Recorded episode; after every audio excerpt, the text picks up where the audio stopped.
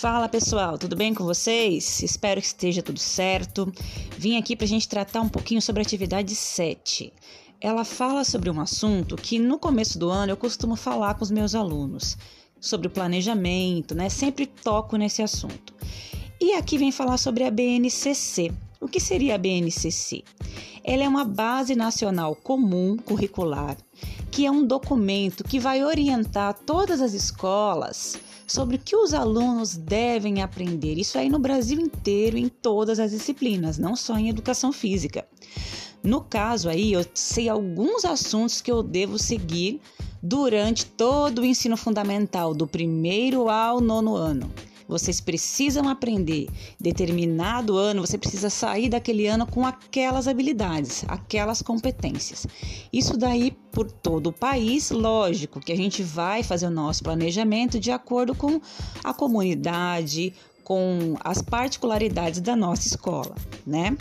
A principal mudança, mudança, desculpa, que houve com a educação física, com a criação dessa BNCC, é que ela foi inserida na parte de linguagens, na área de linguagens. O que isso quer dizer?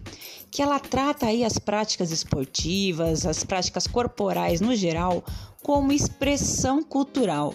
É uma expressão cultural de cada pessoa, o movimento que ela produz, entendeu? Então, assim, isso é, serve muito para nós, professores, mas é interessante que vocês saibam disso também. Ela é inserida como uma expressão corporal e cultural. Ao longo de todo o ensino fundamental, nós temos na educação física seis temas para estudar. Eles são chamados de unidades temáticas. São eles: brincadeiras e jogos, ginásticas, danças, lutas, práticas corporais de aventuras e esportes. Então, até o nono ano, vocês têm que ter passado por tudo isso, certo? E não existe um que seja mais importante que o outro. Por exemplo, o esporte ele até pode ser mais conhecido, mas ele não se sobrepõe aos demais, tudo bem?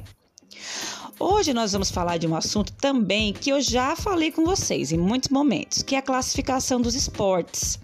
Essa classificação ela se baseia em alguns critérios, como a interação entre os adversários, as habilidades exigidas no esporte ou os, os objetivos táticos daquele esporte nós temos oito categorias.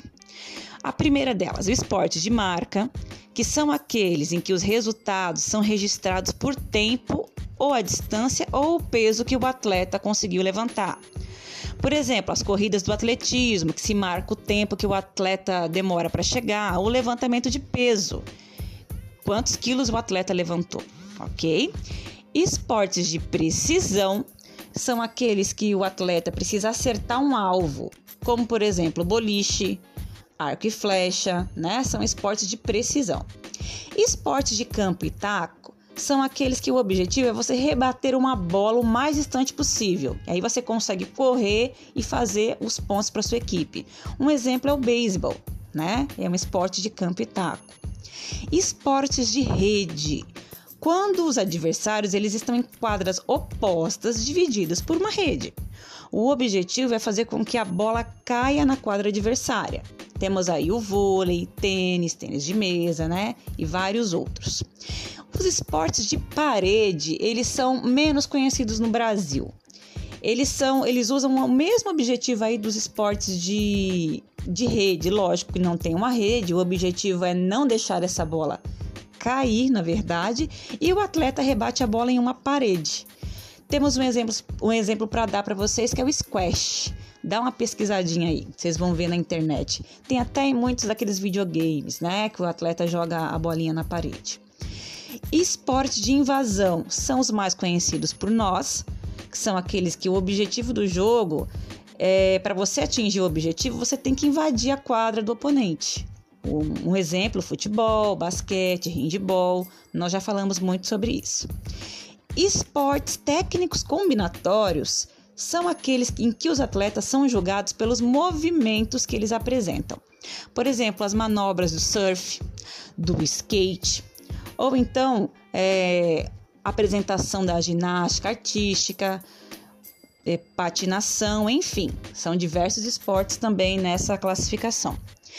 E os esportes de combate nada mais são do que as lutas que se transformaram em esportes aí ao longo do tempo, com regras certinho, como árbitros, por exemplo, judô, karatê, enfim.